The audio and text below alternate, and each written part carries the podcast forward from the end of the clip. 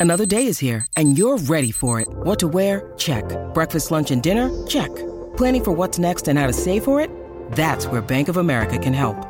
For your financial to dos, Bank of America has experts ready to help get you closer to your goals. Get started at one of our local financial centers or 24-7 in our mobile banking app. Find a location near you at bankofamerica.com slash talk to us. What would you like the power to do? Mobile banking requires downloading the app and is only available for select devices. Message and data rates may apply. Bank of America and a member FDIC.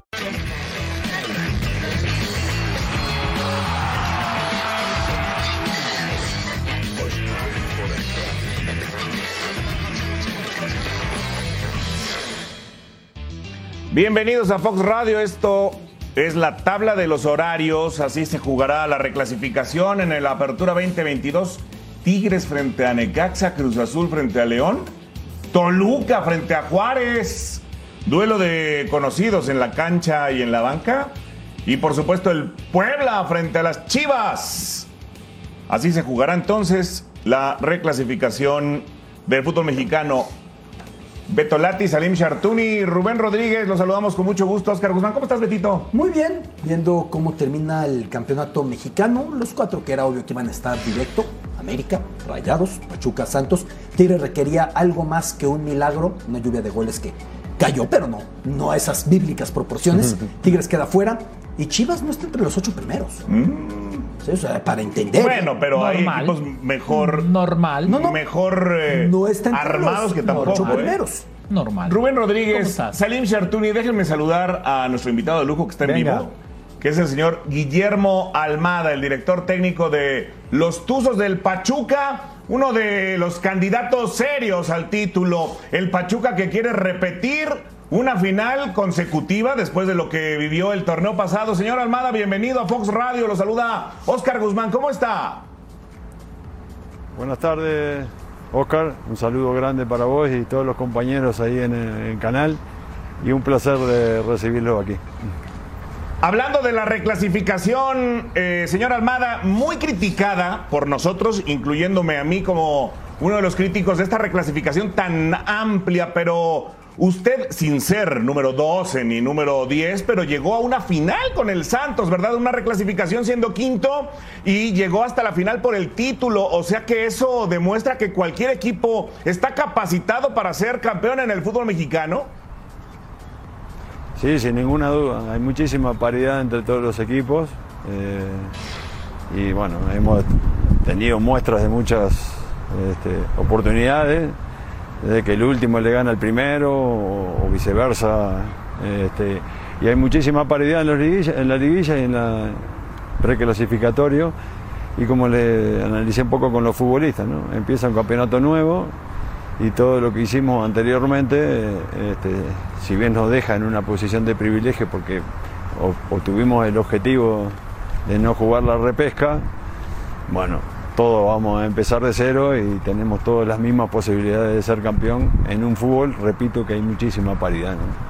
Guillermo, un abrazo de Alberto Lati, esperando que te encuentres muy bien. Eh, Guillermo, a ver, normalmente entramos a un debate. ¿Qué es preferible? ¿Llegar en ritmo, pero yendo a repesca o estar en cuartos directo? Evidentemente la primera meta está entre los cuatro primeros. ¿Cuánto afecta el tener esa inactividad unos días más en relación al rival que les tocará que venga de la recalificación? No, yo creo que en este caso no va a pesar porque prácticamente vamos a tener con los equipos que jueguen la repesca tres o cuatro días. ¿no? Este, nosotros venimos de una actividad muy grande, un campeonato que se ha apretado para darle posibilidad a la selección de, de mayor preparación para el Mundial, que me parece bien. Y los futbolistas lo que precisan es descanso, ¿no? Y algunos que nosotros hemos tenido en distintas selecciones están con una super actividad y nos va a venir bien este, primero la recuperación de ellos y después trabajar en algunas cosas que tenemos que, que mejorar mm, para llegar en mejores condiciones, este, sobre todo en la liguilla. ¿no? Profesor, buenas tardes. Le saluda Rubén. Le mando un abrazo. Eh, en Rubén, Santos, en- gracias. En Santos lo hizo muy bien. Llegó a una final. Lamentablemente no se le dio el título y fue un liderato. En Pachuca, liderato y final. Hoy, ¿qué tanto Guillermo Almada ansía ganar una liguilla en el fútbol mexicano? ¿Qué tanto ansía, qué tanto lo puede catapultar hacia nuevos objetivos que tiene en mente obtener el título en esta liguilla, profesor? Bueno, es el, objetivo mayor que tenemos, ¿no? Este, indudablemente a todos nos desvela este, poder llegar nuevamente a una final y tratar de ganarla la final. Pero hay otros objetivos que uno como entrenador este, eh, tiene como, como, trabajo en un club, ¿no? Eh, capacitar a algunos jugadores, darle, fortalecerlo, darle nivel, crear un grupo. Eh, Mm, hacerlos crecer como futbolistas. ¿no? Esos son objetivos que van paralelos también, este, generarles confianza eh, y darles valor, no solo para, jugar la liguilla, sino para, obviamente, como dije anteriormente, capitalizar el club en, aspectos económicos ¿no? y obviamente para el futbolista. Así que hemos logrado una cantidad de objetivos, pero indudablemente tenemos muchas ganas de buscar, no sé si llamarlo una revancha, porque lo que pasó el año anterior ya terminó, este, pero sí muchas ganas de seguir demostrando todo lo bueno que hemos que han hecho los, los, jugadores de fútbol, porque esto es, es de ellos, ¿no? O sea, los principales artífices de este deporte son los jugadores de fútbol y no nosotros los entrenadores. Este, y bueno, que sigan demostrando todo ese respeto que se han ganado y bueno, ojalá que podamos repetir el camino y que logremos la final, que en definitiva es el objetivo máximo. Profe Guillermo, ¿cómo está? Le mando un fuerte abrazo. Salim Chartuni de este lado. Buenas tardes, un gusto saludarte. Adentrémonos un poquito en la parte futbolística.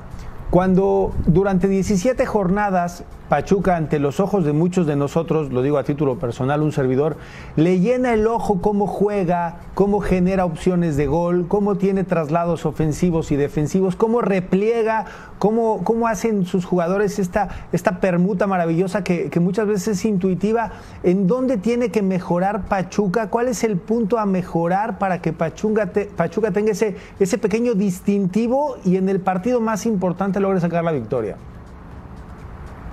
Bueno, primero mantener todo lo que estamos haciendo, que no es una, una tarea fácil, ¿no? Llevar el peso del partido, generar el control, este, generar un fútbol mayor que los rivales generar más opciones y que te generen menos, ¿no? Eh, nosotros mirábamos estadísticas que conjuntamente con la directiva miramos, que esos son números propios, no los invento yo, sino son estadísticas, y éramos el equipo que generábamos más situaciones y el que tirábamos más más al arco. ¿no? Le llevamos al segundo, que era Monterrey, alrededor de 40 tiros más al arco que lo que, lo que originaba Monterrey. Pero donde tenemos que mejorar más nosotros en la definición. El otro día, en un partido más cerrado de lo que habitualmente, nosotros tenemos una media de 20 tiros al arco este, con los rivales y el otro día eh, tuvimos 11 con Monterrey, pero tuvimos algunas situaciones muy claras este, y que nos costó definir. Yo creo que ahí este, está un punto clave de nuestro juego, que no es sencillo, ¿no? Este, pero hacemos lo más difícil, que es crear la situación con todo el, movimiento que intentamos hacer en la parte ofensiva, prácticamente desde atrás, nos cuesta un poco la definición, a pesar de tener a Nico, ¿no? que es el goleador del campeonato, este, pero bueno, se nos tienen que sumar más jugadores en esa efectividad y bueno, también lo traigo a colación fue lo que nos costó perder un poco las finales del año pasado con Atlas, ¿no? Este, también esa efectividad, que no es una cosa sencilla de lograr en el fútbol, por más que la tenemos presente prácticamente en todos los entrenamientos, ¿no? Este, mejorar la definición. Pero como digo, después la decisión pasa un poco por el jugador más allá del trabajo que uno haga. Así que es un aspecto muy importante para nosotros por más que vamos a, intentar seguir este, mejorando nuestro aparato colectivo, tanto ofensivo como defensivo, para generar más situaciones y que los rivales no generen menos, este, pero es un aspecto muy importante que nosotros debemos mejorar, sobre todo la definición. Profesor, aquí Rubén de nueva cuenta, le voy a cambiar un poco el tema porque hace unos días eh, unas declaraciones en cuanto que levantaba la mano para la selección. Evidentemente es un candidato natural, ¿no? Eh, y no por el nombre, por el equipo, sino por lo que ha mostrado en el fútbol mexicano con sus dos equipos, los que ha trabajado. ¿Cómo, cómo está esta parte de posiblemente después de que está de que ya no esté Martino en esta selección pueda ser usted candidato a la selección mexicana así lo podemos ver después de que no esté Gerardo Martino Bueno, quiero hacer una aclaración, ¿no? Este fue una entrevista que me coordinó el club eh, al pedido de la institución y hubo mucha insistencia del parte del de los periodistas que estaban ahí este, a opinar de un tema de la selección que si uno se presta para una entrevista, bueno, este, no, no va a ser antipático de no contestar algunos temas. Vuelvo a insistir, lo dije en aquel momento porque se tomaron algunos fragmentos este, fuera de contexto y no se escuchó toda la entrevista. Aquí lo primero que tenemos que hacer es apoyar al Tata a muerte. Este, eh, eh, aquí nos jugamos mucho eh, los que están en la selección y los que estamos afuera de la selección, porque este, somos protagonistas del fútbol mexicano y, y, directa o indirectamente estamos relacionados con los resultados que tenga la selección en el, Mundial. Y lo que más que queremos en este momento es apoyar a Martino y lo que hemos intentado con nuestras citaciones. Y creo que está en muy buenas manos y que se ha hecho un, trabajo a conciencia que esperemos que el punto más eh, importante sea el mundial, que lleguen este, en, excelentes condiciones y que el pico de rendimiento de los futbolistas este, llegue ahí y se pueda tener un buen mundial, ¿no? indudablemente. Después, eh, lo vuelvo a insistir, el día que no esté Tata, que ojalá dure 20 años, este, porque no deseamos eso, eh, sí nos sentimos preparados y nos sentimos que podemos aportar algo a la selección mexicana este, desde el punto de vista de nuestro trabajo. Pero eso, vuelvo a insistir, lo primero eh, que debemos es, apoyar al Tata y, indudablemente, eh, bueno, cuando no, no el, el, puesto esté vacante, si alguien piensa en nosotros, es una oportunidad que nos gustaría, pero eso de ningún punto de vista este, estamos cuestionando el trabajo de Tata. Al revés, tenemos una excelente comunicación con él, hemos hablado muchas veces y hemos colaborado y aportado nuestro punto de vista para tratar de mano. Déjeme externarle un comentario, un punto de vista, señor Almada, y luego formularle una pregunta, porque a mí en lo particular me parece que Guillermo Almada es el ideal para sacarle jugo al futbolista mexicano en un próximo proceso. Eso lo digo yo, o sea, eso lo pienso yo. Pero le quiero preguntar a usted eh, si se atrevería a moverse de repente de un club a una selección, porque luego se han especializado los técnicos a nivel mundial y vemos a un eh, Mourinho, a un Pep Guardiola, Ancelotti, Simeone, Klopp, que brillan en club y no quieren selección. ¿Usted estaría dispuesto en algún momento dado a dejar de trabajar el día a día? Bueno, en algún momento fuimos reacios nosotros también.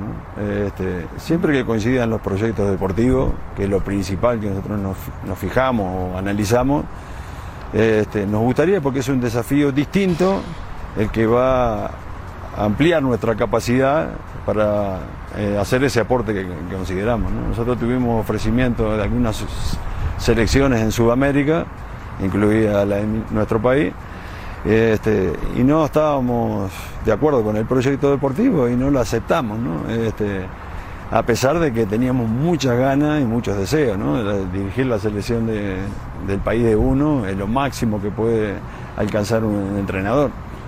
Pero vuelvo a insistir, hicimos un análisis este, después de que tuvimos algunas negativas de parte nuestra porque no nos veíamos los, los proyectos como, como importantes, pero sí este, encontramos algunos desafíos y que, podemos hacer un aporte este, a pesar de no tener el jugador a diario, este, que en definitiva uno lo hace crecer en, su intensidad, en su ritmo, en su capacidad futbolística, en entender mejores juegos, en mejorarle su técnica de marca si son defensas, mejorar la definición, etcétera, etcétera, etcétera. Este, pero bueno, eh, nos gustaría ese desafío porque sería algo distinto para nosotros y, ampliaría nuestra capacidad. Guillermo, eh, la semana pasada, cuando terminaba esta última fecha FIFA, la derrota frente a Colombia, Tata Martino hacía un diagnóstico del fútbol mexicano explicando la falta de estructuras, con lo que se ha encontrado males del pasado. ¿Qué diagnóstico puedes hacer tú, que además te has distinguido por trabajar y confiar con futbolistas jóvenes mexicanos? ¿Qué ves? ¿Qué falta? ¿En dónde estamos realmente quedándonos atrás, Guillermo? Bueno, uno no está empapado un poco en el tema de la selección a diario. Me imagino que si Tata hizo esa, esa exposición que hizo, eh, me imagino que la hizo para que se genere un aporte este, y un crecimiento para el fútbol mexicano. Yo lo que puedo opinar es, que repito, desde afuera, si estar empapado en, los procesos de selecciones, eh, hay muy buena capacidad de futbolistas que me imagino que cualquier entrenador es lo primero que quiere tener, porque no solo en, el, fútbol mexicano, sino a nivel europeo, en la MLS este, y en, otras, en otro tipo de selecciones, eh, perdón, de competencias. Y bueno, eh, me imagino que algunas cosas internas, por lo que dijo Tata, se deben mejorar. Y bueno, eso va un poco en, la planificación, en los proyectos deportivos que seguramente al inicio este, se deben dejar establecidos para que todo este, no es definitivo, pero que ronde en carriles paralelos para que el objetivo y los resultados deportivos ayuden a llegar. Profe, todo, todo, todo el mundo es, es, muy raro, ¿no? Cada quien tiene sus, sus eh, peculiaridades. El futbolista, para muchas personas, tal vez lo es más. Desde que llegó a dirigir a Santos, y lo que ha vivido en, otra institución donde al jugador de fútbol como, eh, como, como tal lo tratan muy bien, ¿Cómo, ¿Cómo, es este, este cambio de autoridad que puede tener un jugador con muchas cualidades, pero que tal vez no se siente apapachado? ¿Y cómo es el que tiene muchas cualidades, pero hay que apretarlo para poder explotarlo? ¿Cómo ha encontrado en el futbolista mexicano e, ese tipo de situaciones y, hacia dónde puede llevar? ¿Hay mucho más potencial que el que pensamos que tiene el futbolista mexicano? Bueno, indudablemente es una ecuación este, que hay que buscar el balance ¿no? este, y el equilibrio para lo que uno como entrenador quiere. Lo primero es por el medio del convencimiento y no por la imposición. Este, si vos le impones algo al futbolista, este, por más que en algún momento lo vas a empujar un poco más, siempre vas a encontrar este, alguna brecha de diferencia y la idea, eh, repito, este, tratar de convencerlo con la idea futbolística y con, obviamente para, para alcanzar esa idea hay un trayecto y un trabajo que hay que hacer que seguramente lo va a mejorar desde varios lugares. Este, nosotros no digo que sea mejor ni peor que nadie, ¿no? Hay entrenamientos muy exigentes que intentamos hacer para que podamos hacer eh, después lo que intentamos, ¿no? Este, eh, como les digo a los futbolistas, se juega como se entrena. Si vos entrenás a 20, seguro vas a jugar a 20. Si entrenás a 100, que es lo que exige el fútbol de hoy, seguramente vas a marcar una diferencia. Y aquellos que tienen más cualidades, si lo hacen a la par de aquellos que tienen menos, que generalmente los que tienen menos son más dóciles porque saben que tienen menos, seguramente van a marcar una diferencia mayor aquellos que tienen más condiciones, porque en definitiva se terminan imponiendo desde el ritmo y la intensidad futbolística. Nosotros le hemos sacado mucho jugo, no solo aquí, sino en distintos equipos que hemos trabajado, pero es una tarea muy ardua. Y vuelvo a insistir, nosotros hemos encontrado futbolistas muy dóciles, este, muy amplios para trabajar y que han creído permanentemente en nuestro proyecto, este, cosa que para nosotros es muy importante que después se redunde en resultados. Profesor, dos cosas rapidito y hablando de este proyecto. Indudablemente cuando van sus jugadores a selección marcan una diferencia por la dinámica y la intensidad que juegan. Ese es el sello de los jugadores de Pachuca y se ve con el resto del plantel. Sería una injusticia para usted con todo respeto, que no fueran a la Copa del Mundo tanto Chávez, Kevin o el propio Sánchez que tuvo una convocatoria después de mucho tiempo, pero en especial esos dos. Y la otra, ¿qué opinión tiene del sistema de competencia? Hizo 32 puntos, hay equipos que se metieron con la mitad de eso, probablemente uno, equipos con 19 puntos que tal vez tengan la misma posibilidad de ser campeón. ¿No le parece que el sistema de competencia es mediocre y no ayuda en nada, en nada al crecimiento del futbolista mexicano y del propio fútbol mexicano? Bueno, este, voy a empezar por lo último. Este, le da más oportunidad a los clubes, eso es indudable, ¿no? y lo hace más atractiva la competencia. Este, más que para, yo lo he dicho muchas veces, no me fijo desde el punto de vista económico, porque no es mi especialidad, ¿no? Este, mi especialidad es la competencia deportiva y hacer crecer este, eh, o lo que haría crecer al futbolista cuando lo tenemos y las competencias. El jugar Copa Libertadores y Copa Sudamericana, eso sería un aporte muy importante para el fútbol mexicano. O, o la selección que compita en Copa América, por ejemplo. Porque el nivel de competencia va a ser mayor este, y, por ende las exigencias son mayor. ¿no? Y eso deja un aprendizaje más allá de que uno pueda ganar o perder. Eh, eh, entonces, eh, esas cosas me parece. de- Vuelvo a decir, dejo de lado un poco la, parte económica, que no me incumbe a mí. Este, por más que hoy en la Copa Libertadores y Sudamericana los premios son muy importantes, pero sería un aporte y un crecimiento para los futbolistas que la jueguen. ¿no? Este, sobre todo genera distintos roces que después se van a encontrar a nivel mundial con ese tipo de fútbol. ¿no? Aparte del valor que se genera si llegas a la definición de un certamen, porque hay muchos equipos europeos y mundiales que miran o le prestan mucho más atención a esa competencia. Este, y bueno, eso como, como parte.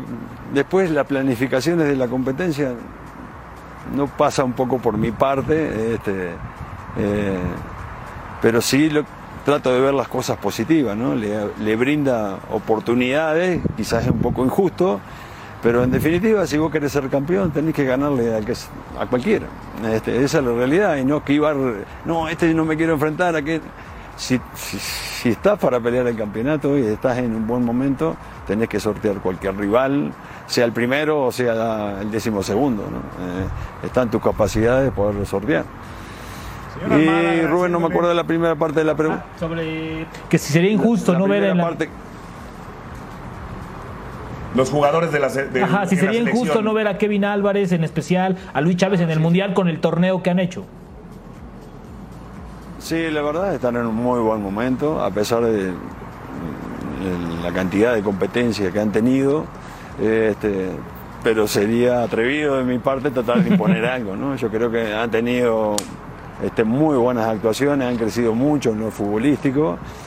Este, y bueno, el Tata será el que defina si les son útiles, yo creo que sí, pero si llegaran a quedar por fuera este, de la selección, como lo he dicho, ellos tienen, son muy jóvenes y seguramente van a tener oportunidades y procesos después del Mundial de participar en muchos este, eh, encuentros y torneos de la selección y van a hacer un aporte muy importante para la selección mexicana.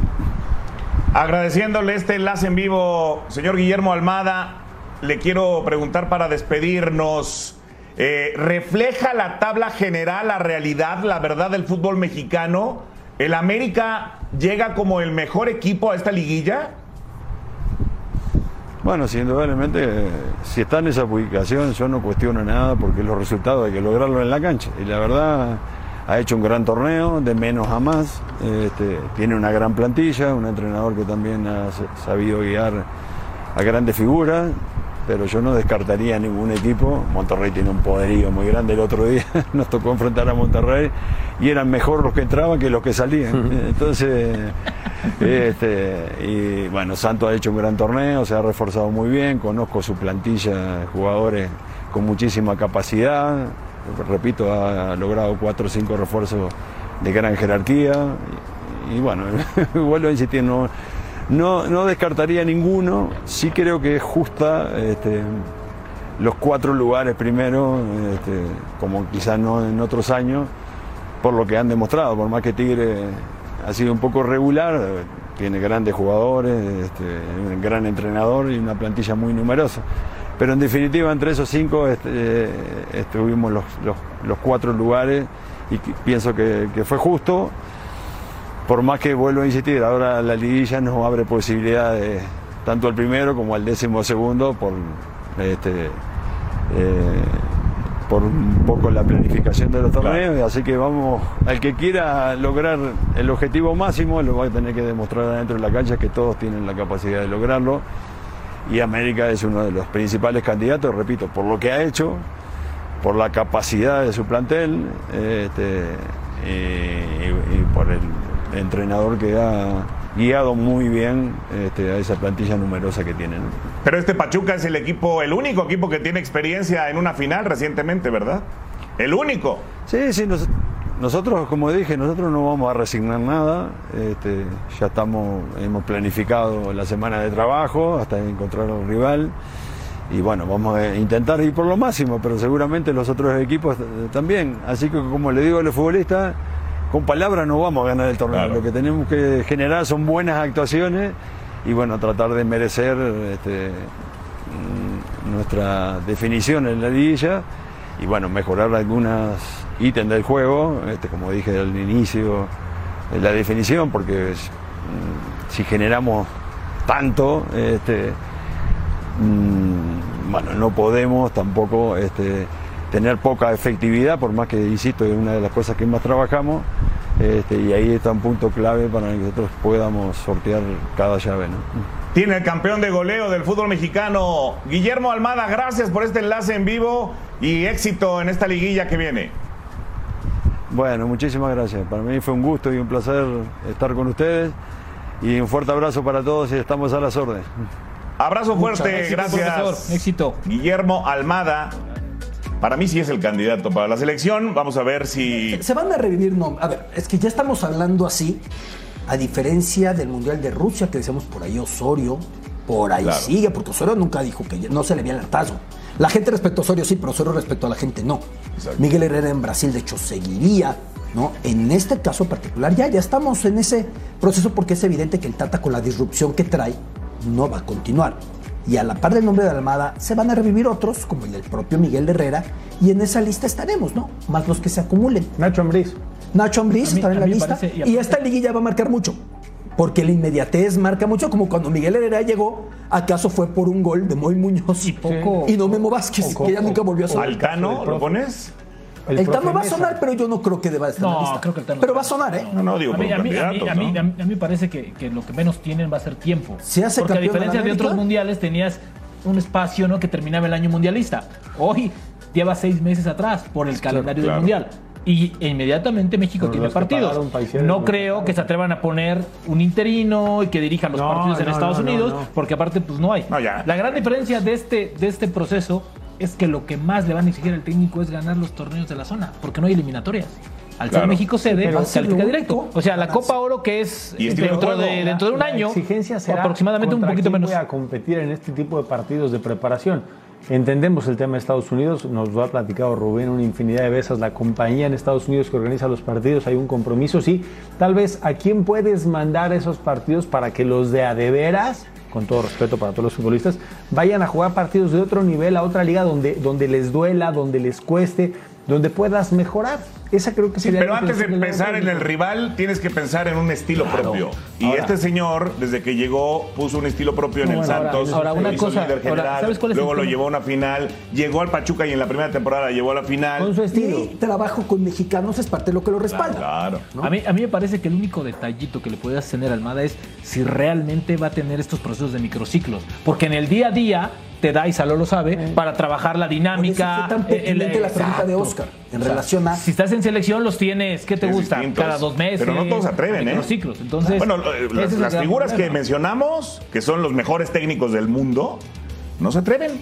Dicen, no, yo voy al día a día, ¿no? Guardiola, Ancelotti, Es un técnico que, que le ha hecho sacar un poquito más un poquito más a Eduardo López. O por lo menos es lo que hemos visto en los 6, 7 partidos. O sea, en tan poco tiempo. el desarrollo de Chávez y de Sánchez. Lo de Chávez, lo de Kevin, lo de Sánchez, lo del Pocho Guzmán. El desarrollo de la selección de Alemania, muy pocos técnicos en tantos y tantos años.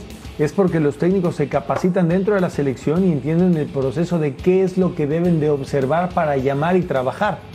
En Estados Unidos eso funcionó muy bien hasta que llegó Klinsmann y rompió un poquito este mercado que tenían de cómo trabajar con los locales. Llamó a los de afuera, llamó a los latinos y en el momento del compromiso los quitó a los latinos, pero puso a ¿Sabes cuál es el problema de eso? Creo que ese es el tema. Eh, muy pocas selecciones en el mundo saben cómo trabajar porque sus técnicos están desarrollados y trabajados en el ámbito de la selección. ¿Y sabes cuál es el problema que tenemos ahorita? Deja el técnico. No tenemos estructura. No hay una estructura en selección nacional. No, no, no lo hay. O sea, eso es gravísimo. Estamos construyendo sobre la marcha. Exactamente. O sea, tapas uno, llega el otro, pones el otro, pero una estructura sólida no la tienes. sea que llegue a la selección, llegue como consecuencia de un proyecto definido. Claro. No que llegue a la selección para ver qué construimos. Es muy diferente. ¿Hoy qué le vas a exigir, Beto? Hoy, hoy, hoy, o sea, ¿Cuál es el pase al mundial? Ya lo tienes. ¿Qué le vas a exigir al técnico Yo, de la yo selección estilo. ¿Sabes Ok. quién? Y este hombre lo tiene. ¿Sabes quién llegó a la Sacarle jugo. Claro. A ver, vámonos por partes, Salim. ¿Sabes quién llegó a la Gerardo selección? Arteaga. Sí. O sea, hombres que desarrolló jóvenes, este, este técnico y que ya están en Europa incluso. Con un proyecto y. Santi y- Muñoz. Y evidentemente Claro. sigue siendo poco para muchos. Jaime Lozano. Llegó a la selección, él puso su proyecto en la mesa y dijo, este es mi proyecto para llegar a las Olimpiadas y consiguió una medalla. Medallota, la consiguió él. ¿Por qué no confiar en personajes que tienen ¿Sabes esa cuál es el sensibilidad problema? para hacer un proyecto? problema, Porque no tiene 50 Que años tienes que llegar a tocar Ponlo. la puerta. Ahí está Jaime Lozano. Tienes que llegar y Jaime ofrecer llegó. proyectos. Jaime es la- llegó. No van y te buscan para, Porque como tengo parte del Oye, ya proyecto. nos vamos a la pausa, pero le dijo que no a Uruguay. Lo acaba de decir. sí, sí. O sea, la Uruguay, potencia mundial, Sí, sí, sí. le ofreció su selección y la pensó. Y por lo que veo, no la pensaría con la selección mexicana, porque va a ser local y porque significa la selección Por la mexicana. manera en la que habla con todo y que anteponga 20 veces a muerte con el Tata, y yo respeto Bueno. al Tata y creemos en el Tata, con todo y que lo anteponga, después de si eso, agarras México, en automático eres técnico de Ah, bueno, ¿a selección. quién no si le te, técnico mundial, echamos medio programa, no sé si quieren ir a la pausa y regresamos. ¿se ¿eh? puede? ¿Hay pausa? Luego de 17 años de carrera y 14 títulos, Gonzalo Higuaín ha anunciado su retiro del fútbol profesional en una carrera con más de 350 goles y 121 dianas con la casaca del Real Madrid. Me llevo momentos maravillosos en mi cabeza y en mi corazón. Hice una carrera impensada. Logré más de lo que podía llegar a imaginar. Para terminar, unas palabras muy pero muy especiales para mi amada mujer e hija, que son el motor de mi vida, que sin ella nada tendría sentido. Después de 17 años y medio de carrera, como profesional, más la maravillosa carrera que pude hacer, siento que el fútbol me dio muchísimo y que me voy habiendo dado todo de mí y más. Muchas gracias a los que siempre confiaron en mí. Muchas gracias a todos por su atención. Llegó el momento de decir adiós.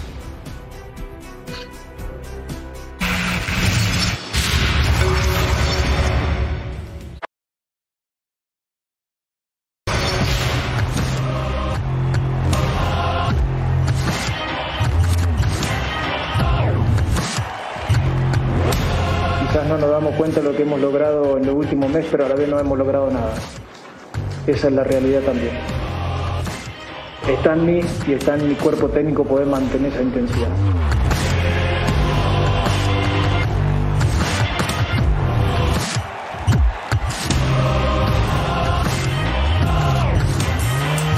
Sí, sí, la verdad que siempre lo he dicho, no le tengo miedo a la palabra fracaso y hoy fracasamos en el intento de pasar entre los cuatro primeros, pero fracasamos con 30 puntos. ¿eh? También no se les olvide que 30 puntos son 30 puntos. y es la primera vez que un equipo con 30 puntos no va a pasar entre los cuatro primeros.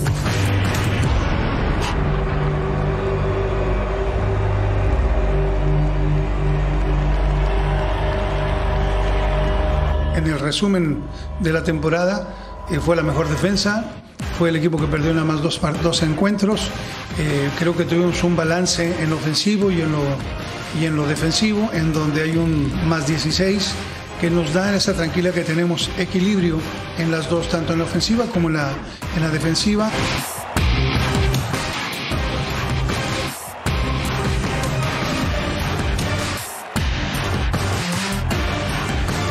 ¿Qué debemos ser? Pues eh, más atentos en zona defensiva, eh, cuidar todos los aspectos que nos, que nos han impedido el que no nos conviertan goles y obviamente en el, en el área enfrente ser ese equipo con la contundencia, ¿no? En una liguilla tienes que, tienes que aprender a, a matar los, los, los, partidos en los momentos importantes.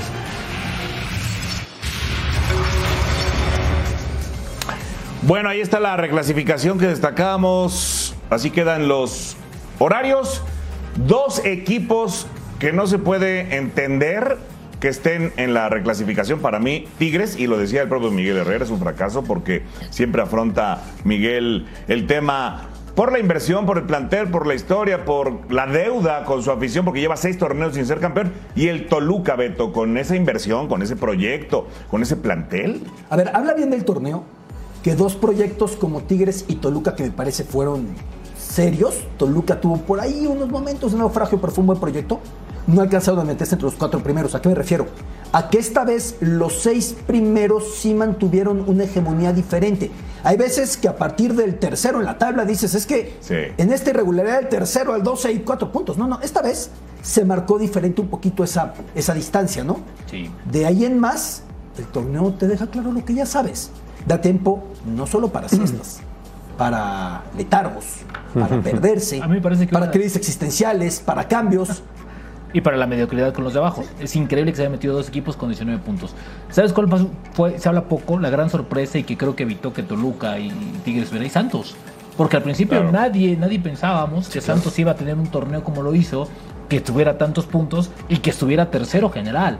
Creo que Santos es un equipo que se habla poco, pero va a ser complicadísimo por la manera de jugar, la base de mexicanos tan dinámica que tiene y dos o tres extranjeros Vámonos. que tiene de calidad. Parte por parte. ¿Ves a Tigres avanzar? Sí, sí, sí, sí. Sin problemas. Para mí, para mí yo veo a Tigres avanzando. A ver, Tigres es de las plantillas en, de, en casa que nadie quiere enfrentar. Y yo sí lo pongo como dentro ¿El de- Toluca se cayó otra vez?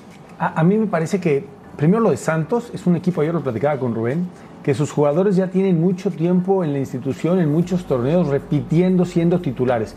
Y tiene por lo menos siete titulares Fentanes que sabe que son incondicionales para él. Ese es un punto. Después, eh, Tigres sobre Necaxa, yo creo que Tigres no va a pasar. Me parece que Necaxa tiene un golpe de autoridad. Ah, sí. En a mí me gusta mucho cómo a mí me gusta mucho cómo dirige Jaime y ya le hizo partido una vez, no veo por qué no le puedo hacer partido otra vez.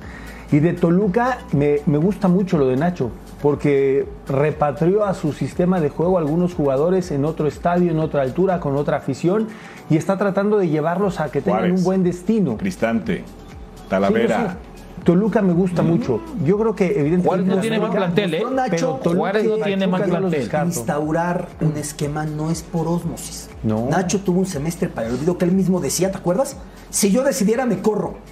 ¿Te acuerdas que dijo? no? Sí, claro. O sea, no es automático, pero terminó siendo fiel al fútbol en el que él A mí, cree. a mí me parece, Y- que, a mí el parece que el problema de Toluca es interno.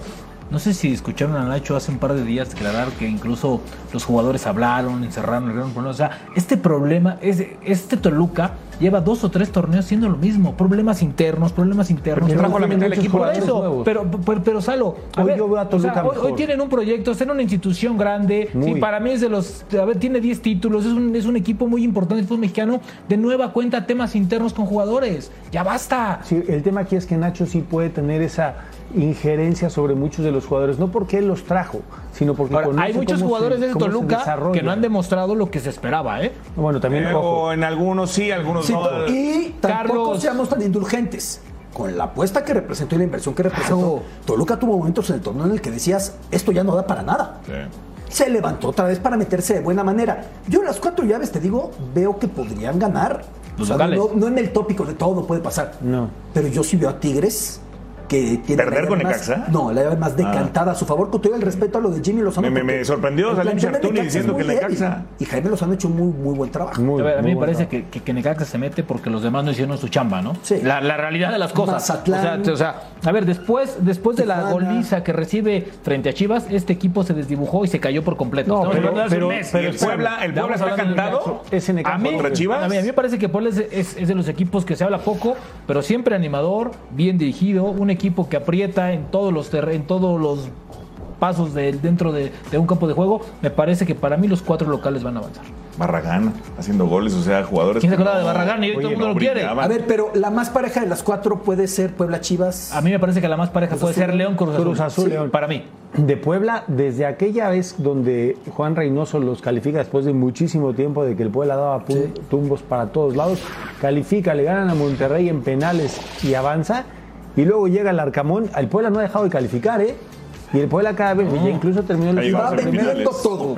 Siempre les venden. Y ahora, Una baja ojo, terrible, ¿no? sí, la de, La de la de Rice, Rice. está- la y baja con- sensible. Y con 10 empates, este equipo del Arcamón creo que en la liguilla, si es que avanza la liguilla, puede competir. Yo, yo sí le veo eh, 60, 40. Este equipo ha sido tiragigantes en las últimas eh, repechajes y liguillas. Se ha sacado a Monterrey, arrancó con ha Monterrey. sacado equipos importantes. Sí. A Chivas mismo. A Chivas mismo. Sí, sí, sí. Entonces Ahora, la instancia están parejos en prácticamente todo, ¿no? Goles a favor, bueno, diferencia de goles, puntos con 22. Ahora, es muy parejo, pero Ahora, sí creo que sin los 10 ser, sin- empates sin- al sin ser tan drástico con Chivas.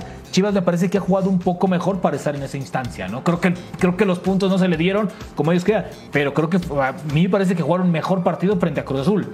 Creo que, pero Sí, lamentablemente es que no traen gol, no la meten ni cometen goles abajo. Que Chivas no supiera Sí, sí, sí. marcador que le servía. Sí, sí, sí, sí. Y de última Cruz Azul se lo sacó, pero al Guadalajara se juega demasiado en ese partido. Sí, claro. Lo que pasa es que estamos yo- acostumbrados a ver a Chivas entre 9 y Yo 10. digo que Chivas. Qué triste, ¿no? Y qué mal. Pero es que es el nivel de Chivas. Lo digo Sí. con mucho dolor.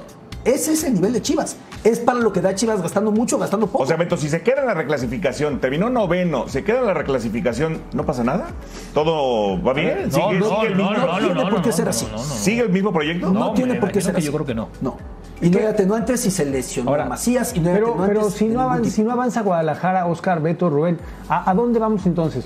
¿Otra vez a pelearle la, la cabeza a Cadena? Es lo que pregunto. O- ¿Otra vez a quitar? Yo soy de la idea de, hace mucho tiempo que Guadalajara no tenía medianamente medio torneo y un torneo con la salvedad de que es noveno, con algo de consistencia. Pero está diciendo Beto, que ya no se pero es que, acostumbramos. pero yo Ser ya noveno no es consistencia. Yo, yo Es que ya ¿sabes no, yo ya no con lo que tiene hoy Guadalajara, yo ya no le muevo a, a- a la parte del cuerpo técnico, no le muevo. Quitaría jugadores, sí, Es que pero llevaría eso canteranos. Y donde sí Porque pongo un golpe de autoridad es no la gente más. de pantalón largo, pero al cuerpo Pena que no den para Pero más. ¿sabes cuál es el problema? Eso que tú dices.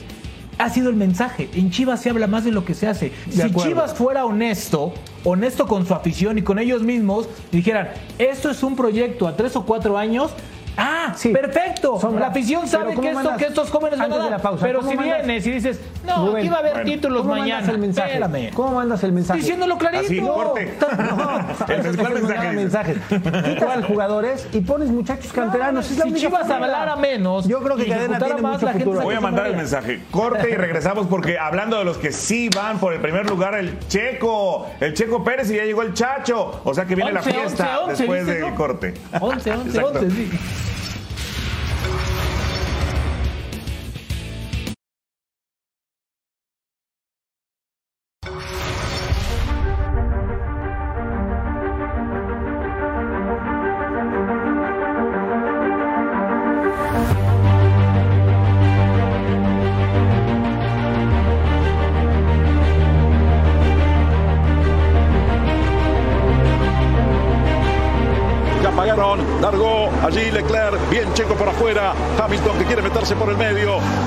Está perdiendo Leclerc, está perdiendo Leclerc, Checo Pérez toma la punta, segundo quedó Leclerc, tercero Sainz y Hamilton, Hamilton va por afuera por la pintura que es muy resbaladiza, Fue muy importante esa arrancada, sabía que era, era clave en la carrera. No fue todo, ¿no? El, el ritmo que tuvimos fue, fue espectacular. Reci abierto, la succión de Checo, pero no le alcanza.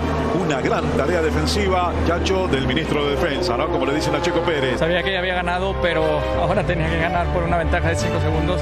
Y fueron unos 10, 15 vueltas de, de calificación total y no cometer ningún error. Y, bueno, eso, eso fue lo más especial del día. La línea de meta, la bandera ganó Pérez, ganó Checo México, ganó Checo Latinoamérica, impresionante final.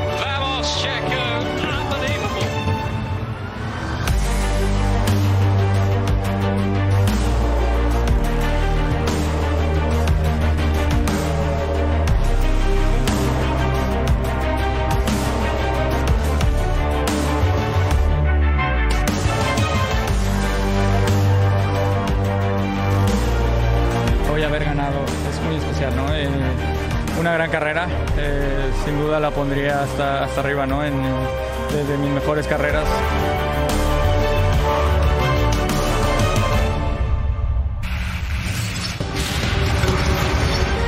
Una carrera épica, inolvidable, triunfo callejero en Marina Bay, en Singapur, y una jornada que nunca se olvidará, mi querido Luis Manuel López, de un ganador. Extraordinariamente ganador. ¿Cómo estás? Bien, muy bien, mi querido Oscar. Saludos, Beto. Saludos, Ali. Saludos, chacho. brother. Figura. Pues aquí, mira, la verdad, yo creo que, mira, Checo eh, tiene mucha suerte, obviamente. Es un hombre que nació con estrellas, sin, sin lugar a la menor duda. Es un, es un gran deportista, además.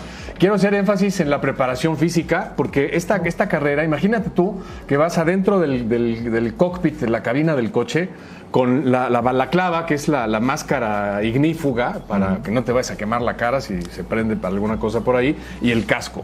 Imagínate una temperatura de 34, 35 grados exterior y adentro unos 55 grados con 70% de humedad y, y- y- y condensación. No, se puede respirar, o sea, esto es sobrehumano. Quien respira dentro de esas condiciones es sobrehumano. Checo se preparó muy bien físicamente, tiene dos preparadores físicos que son extraordinarios, Xavi Martos y Jo Canales, que es ¿Se mexicano. fue a un vapor o qué? no, muy bueno. Estuve entrenando mucho en Guadalajara, pero vaya, lo, lo- lo podemos ver como broma, pero eh, eso, en eso se entrena mucho. Claro. Eh, la preparación de Checo fue, eh, eh, hacía mucho ejercicio, hacía mucho cardio, Ahí pero con dos chamarras. Claro. Ah, ok. Te- se ponía dos chamarras de esas que te retienen el, el claro. calor durísimo. Pe- Pero más allá de eso, Chacho, a mí me sorprende ver la capacidad callejera que tiene, ¿no? O sea, a ver, pole position en Arabia Saudita es callejero. Sí. Triunfo en Mónaco es Sí. callejero. Eh, Azerbaiyán es de los que mejor se le da, es callejero. Ganó en Baku y ¿Qué hace tercer lugar en Baku. también para triunfar en la calle, para que entendamos los Vivir mortales y no como tú que naciste con el volante en las manos? No, ¿qué, qué hace Manejar en también? México. eh, Pues manejó en la Ciudad de México, hombre. Pues, ¿cómo crees? O sea, por el amor de Dios. es por la minera de Guadalajara. No, manejó en Guadalajara. o sea, No, ¿qué- ya ¿Cuál es la clave? La clave es entender muy bien eh, una cosa que es muy importante. La mayoría de las curvas eh, en circuitos callejeros son casi o de 90 grados. Es decir, curvas donde sabes dónde vas a entrar, pero no sabes dónde vas a salir. No se ve la salida de la curva. Entonces, tienes que apuntar muy bien el coche, frenar en un punto, eh, eh, en un punto específico antes de que gires el coche. Porque si tú frenas cuando el coche tiene la dirección patinas. ya doblada, patinas. Y entonces eh, ahí, es, ahí es la gran clave. Entonces eso es entender uno, el punto de frenado y nunca combinarlo con el punto de giro. Esto lo estamos diciendo aquí muy fácil y estamos Sí, bien se por lenguaje, ellos, Pero a esa velocidad y con Leclerc encima. A 330 y con el exacto y con el piloto encima y como te digo, con, con respira. el tema de la respiración e- es muy complicado manejar aquí y les doy otra clave. Yo corriendo maratón. Imagínate. Y les doy otra clave. Las condiciones que había aquí, como las hubo en Mónaco, en la otra victoria de este año de Checo, eran muy especiales porque es como cuando nada más está chispeando en la calle, ¿no? Que ni se acaba de mojar Sí, el asfalto. No se encharca, pero tampoco está seco. Y eh, con manchones de, pi- de- de seco y mojado es muy difícil con los coches de Fórmula 1. Porque mira, cuando está, cuando está bien, bien mojada la pista, pues ya sabes, ¿no? y en cierto momento paras y aceleras. Y, y- y bajas el ritmo, eso es obvio.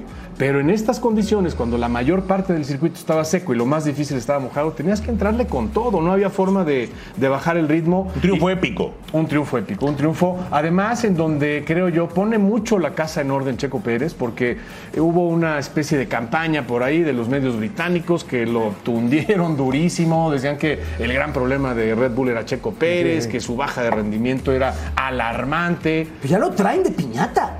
Y no- O sea, y es, no es es- increíble, ya es costumbre. Es de costumbre y no es la primera vez. ¿eh? Checo, Checo, desde que estaba en la Fórmula 3 británica, que ganó el campeonato ahí, los ingleses nunca se la perdonaron y están duro y duro y duro y duro. Oye, Chacho, ¿cómo? eh, en la parte final vi- vimos que estaba penalizado y que tenía que apretar y escuchamos cómo describe él que tenía que ganar esos cinco segundos para poder sacar más ventaja.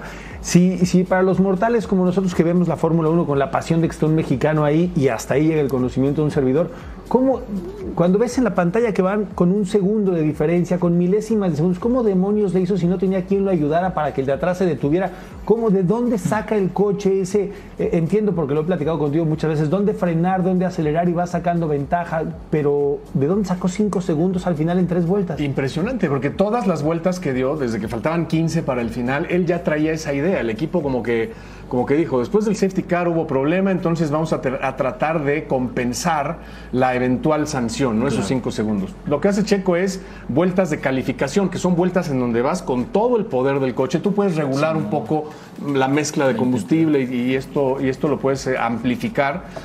Se dice mucho el abrir el grifo, ¿no? Abres toda la llave para que... Con el riesgo que supone. caiga toda la potencia Sí, sí, con el riesgo que supone, es lo que te digo. Cuando sabes que está medio seco y medio mojado en partes del circuito, no puedes ¿Dónde? empujar igual. Sí, por aventarme por ese segundito de la vuelta, a lo mejor he hecho a perder la carrera y Exactamente. seguro. Y mira, en esta carrera, y, y no es por elogiar de más a Checo, pero creo que ahí se pone de, de manifiesto lo que fue, lo difícil que fue. Errores gravísimos de Hamilton, que se pasa tres veces en, en- en curvas. Error gravísimo de Verstappen, que no pudo rebasar a Lando Norris y tuvo que conformarse con quedar atrás. Son dos pilotos Los top. dos mejores del serial. Los dos mejores que hay ahorita en la Fórmula 1. En esta década no hay mejores pilotos de Fórmula 1 y tuvieron esos problemas. Max. Yo creo que eso maximiza el resultado de Checo. Verstappen va a ganar. eh, Va a con ganar el esto- Con campeonato. esto se puede soñar con el 1-2, aunque diga el Sí, Che- muy- que es- no, no le importa, pero pues para los mexicanos, imagínate un subcampeonato en la No, mira, yo 1. creo que yo creo que Checo dijo que no le importaba por, para quitarse un poco de presión, porque estaba muy presionado en ese momento. Pero yo creo que es muy viable, es muy viable ser subcampeón. Ayer Imagínate. eh, eh, el nivel de, el nivel de la victoria también es nivel del rival, ¿no? Tiene que ver con el nivel del rival. y claro. ayer Leclerc lo dio todo, ¿eh? Ayer Sí, no. Leclerc le No pudo. sacó No pudo. hasta el último. Las últimas vueltas lo al vimos, no pudo. Y no pudo. Diferencia son dos puntos, si no me equivoco. ¿no? La diferencia Hoy son puntos de 75. Es muy, muy posible que tengamos una temporada eh, en- de ensueño en la Fórmula 1 con Checo Pérez como subcampeón. Yo lo digo desde ahora. Y ganando México, probablemente, ¿no? Porque el México, campeonato ya va a estar resuelto a favor de, pues de Verstappen. Terminamos con Entonces, todo- sprint, igual que Igual que Checo, de Checo ganó calificación. to- de pe a pa y Usain Bolt, ¿no? Por los primeros 100 metros. Sí, no. Volteando a ver así, Rapidísimos. y a regresamos.